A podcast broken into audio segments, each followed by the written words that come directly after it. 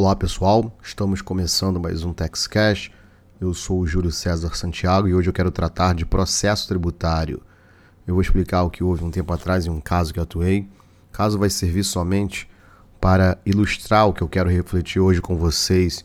Eu estava atuando certa vez em uma ação de repetição de indébito em que a empresa contribuinte alegava inconstitucionalidade da lei e que não teria sido respeitada a ampla defesa em âmbito administrativo. A questão material não importa muito, que eu quero refletir sobre a parte processual. Em um determinado momento, a empresa requereu que a Procuradoria juntasse aos autos cópia integral do processo administrativo para comprovar que a administração tributária não respeitou a ampla defesa. A empresa disse que não juntou a cópia do processo porque ele era muito grande. E aqui um detalhe importante: o caso envolvia uma empresa com grandes recursos e com um escritório de advocacia bem aparelhado, e o processo era eletrônico, tanto o judicial quanto o administrativo. O juiz deferiu o pedido e de determinou que a procuradoria juntasse cópia integral do processo administrativo fiscal. Embora o ônus da prova, como você sabe, é sempre do autor. O juiz ignorou o fato e disse que o judiciário estava requisitando a cópia do processo administrativo e que se tratava de dever de colaboração. Então não houve nenhuma, nenhuma, mais nenhum fundamento. Foi bem simples a decisão e tal. Também não importa lá o que aconteceu no processo. Eu quero sim trazer essa, esse fato para a gente refletir aqui sobre essa ideia de dever de colaboração, dever de cooperação. Então o juiz, somente com base no seu poder de requisição, sem fundamentar por que utilizaria esse poder, misturou com o argumento do dever de colaboração. São coisas totalmente distintas. Então criou um ônus para a Procuradoria. Alguém poderia dizer: ah, mas a Procuradoria tem fácil acesso aos autos do processo administrativo fiscal. Eu respondo que o contribuinte também, processo eletrônico, o contribuinte participou do processo eletrônico, então todos têm fácil acesso a esse processo eletrônico, todas as partes. O processo administrativo fiscal é eletrônico, então eu friso isso.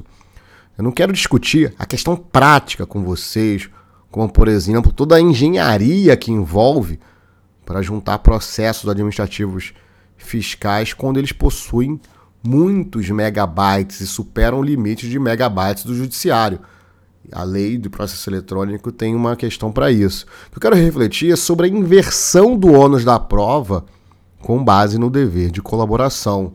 Só para você visualizar melhor, o processo no contencioso tributário pelo rito ordinário tem pelo menos quatro fases, a depender da doutrina que você siga. Nós temos uma fase postulatória em que o autor apresenta a petição inicial e o réu se defende. Temos a fase ordinatória, onde o juiz verifica se há nulidade, se o processo tem condições de prosseguir em direção ao julgamento do mérito. Existem ainda as fases instrutória e, as fase, e a fase decisória. Na instrutória, em que serão apresentadas as provas que restam, e na fase decisória, em que o juiz vai proferir a sentença. Eu estou falando aqui da fase ordinatória, em que o juiz vai organizar o processo e dizer o que cada um tem que provar. O CPC determina que o juiz tem que sanear o processo caso não exista nenhuma causa de extinção sem julgamento do mérito ou não puder ser julgado antecipadamente. O CPC quer que nessa fase o juiz organize o processo para que a fase instrutória possa se desenvolver e após a fase instrutória o processo esteja preparado para a fase decisória, ou seja, para se proferir a sentença. Então, o que o juiz deve fazer na fase ordinatória? Dizer o que cada parte tem que provar. Tecnicamente, é o que o CPC diz sobre definir a distribuição do ônus da prova. O juiz tem que definir a distribuição do ônus da prova. Por exemplo, se o contribuinte alega que houve violação da ampla defesa no processo administrativo fiscal, ele tem que provar isso. Basta ele mostrar lá que não foi intimado corretamente ou que foi intimado no endereço errado. O CPC, no artigo 373, estabelece ainda as situações em que o juiz pode inverter o ônus da prova.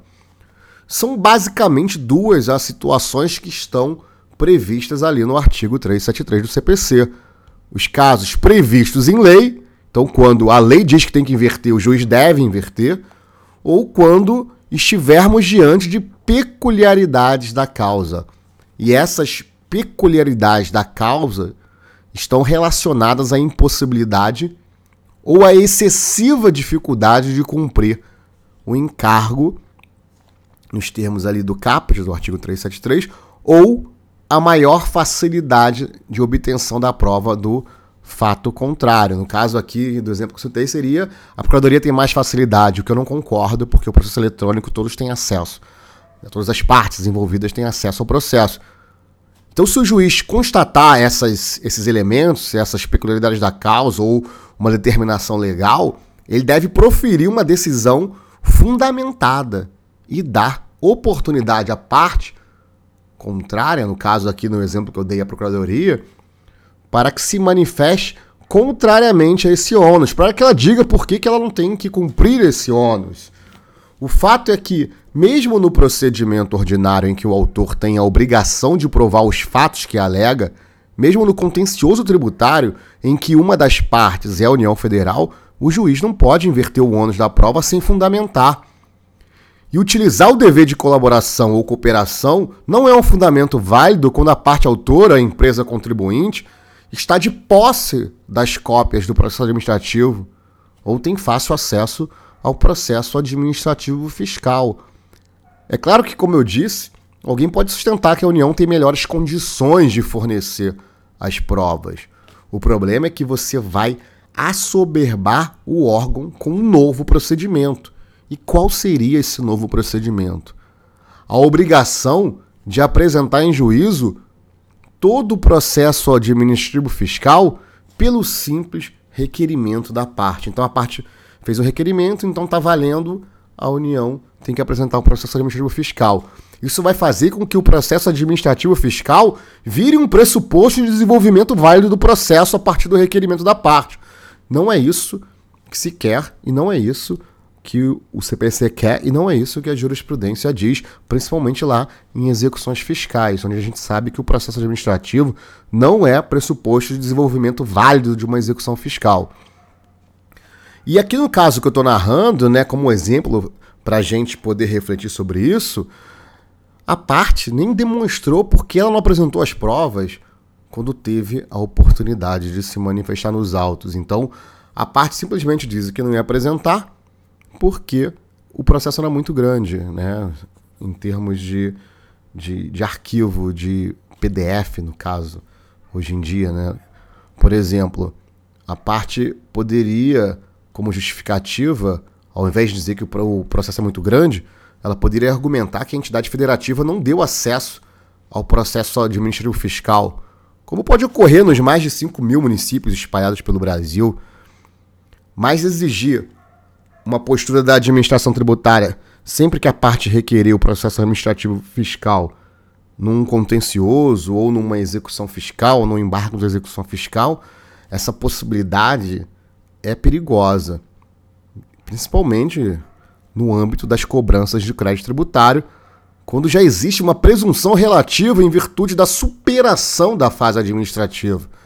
Obrigar a entidade federativa a sempre apresentar cópias do processo administrativo fiscal vai gerar um ônus para o ente, principalmente naqueles casos em que existe uma advocacia de massa, em que a quantidade de processos é enorme. O modelo cooperativo de processo, e aqui para a gente entrar mais nessa questão, ele está consagrado no CPC de 2015. Ele está lá no artigo 6 que diz que todos os sujeitos do processo devem cooperar entre si para que se obtenha, em tempo razoável, decisão de mérito justa e efetiva. A ideia é trazer os valores constitucionais de solidariedade, democracia, de comunidade para dentro do processo. As partes, em teoria, não são inimigas. Elas buscam uma mesma coisa que é uma decisão justa. E para que isso ocorra, elas precisam colaborar com o juízo. Assim como o juiz, a juíza devem também colaborar com as partes. Aquela imagem do processo triangular, com o juiz no vértice superior e as partes, cada uma de um lado, deve ceder aos novos tempos. Por isso que acredito que devemos pensar o processo de forma horizontalizada, em que todos participam e colaboram para que a sentença seja proferida. E quando eu digo que todos participam, você deve entender de forma ampla: advogados, procuradores, juízes, auxiliares, terceiros interessados, ou seja, não só as partes. O tecnicismo que imperava no Código de Processo Civil de 1973 ficou para trás. Aquele formalismo ficou para trás. O CPC de 2015 ao respirar os ventos democráticos da Constituição de 1988, quer privilegiar as relações humanas, os relacionamentos participativos e cooperativos. E o processo é esse relacionamento que faz as partes dialogarem em conjunto com a juíza, o juiz, para que se busque a melhor solução. A sentença deve voltar às suas origens para representar esse sentimento que a jornada processual confere às partes, esse sentimento de conformação quando se chega ao final da jornada, sabendo que tudo que poderia ter sido feito, de fato, foi feito. Esse sentimento de, as que, de que as posições e os argumentos foram levados em consideração com respeito por todos aqueles que participam do processo a decisão que apenas lança um princípio como trunfo, sem procurar fundamentar, sem levar em consideração os argumentos postos, viola essa ideia de cooperação. Voltando ao exemplo do caso que eu narrei, em que a parte diz que não vai juntar cópia do processo administrativo fiscal porque ele é muito grande, esse argumento não está em nenhuma das hipóteses de, de inversão do ônus da prova. E o juiz que aceita esse tipo de argumento, considerando que não estamos diante de uma parte vulnerável, viola essa ideia de modelo cooperativo de processo. Viola a ideia de um modelo democrático e participativo de processo. É um resquício do modelo de processo inquisitivo em que o juiz está no vértice superior do triângulo e as partes na parte de baixo. E aqui eu vou fazer só mais uma colocação, até de âmbito prático, porque como o caso envolvia processo eletrônico e hoje os processos são eletrônicos, para quem lida aí no contencioso tributário, os processos, pelo menos aqui no Rio de Janeiro, todos já estão eletrônicos, Justiça Federal toda está eletrônica, a maioria. Acho até que integralmente, né? eu não tenho esses dados aqui, mas nos processos eletrônicos, a legislação diz que se houver impossibilidade técnica para juntar arquivos grandes, o documento deve ser apresentado em secretaria.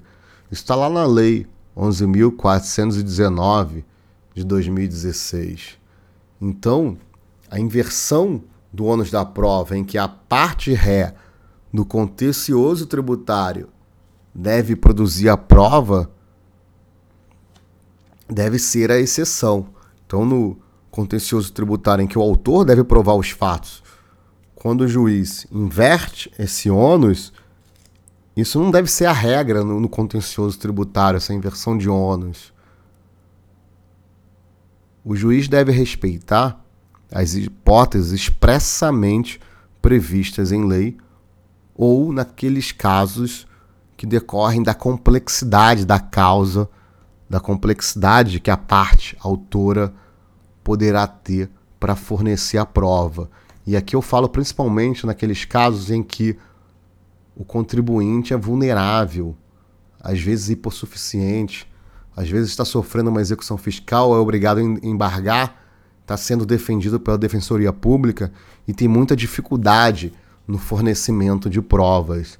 Mas isso não serve, por exemplo, para os casos do, das grandes empresas com grandes escritórios que litigam com, com a União e que muitas vezes, aí não estou generalizando, mas isso é, a minha experiência, principalmente em execução fiscal, demonstra isso, que muitas vezes há um interesse em postergar o julgamento final do processo, a execução chegar ao final. Então, o juiz tem que se atentar ao artigo 373 do CPC e utilizar aquilo toda vez que for inverter o ônus da prova. O juiz que age em sentido contrário viola o dever de cooperação que fundamenta o novo CPC. Eu vou ficando por aqui. Me segue lá no TexCash, lá no Instagram. Forte abraço e até a próxima.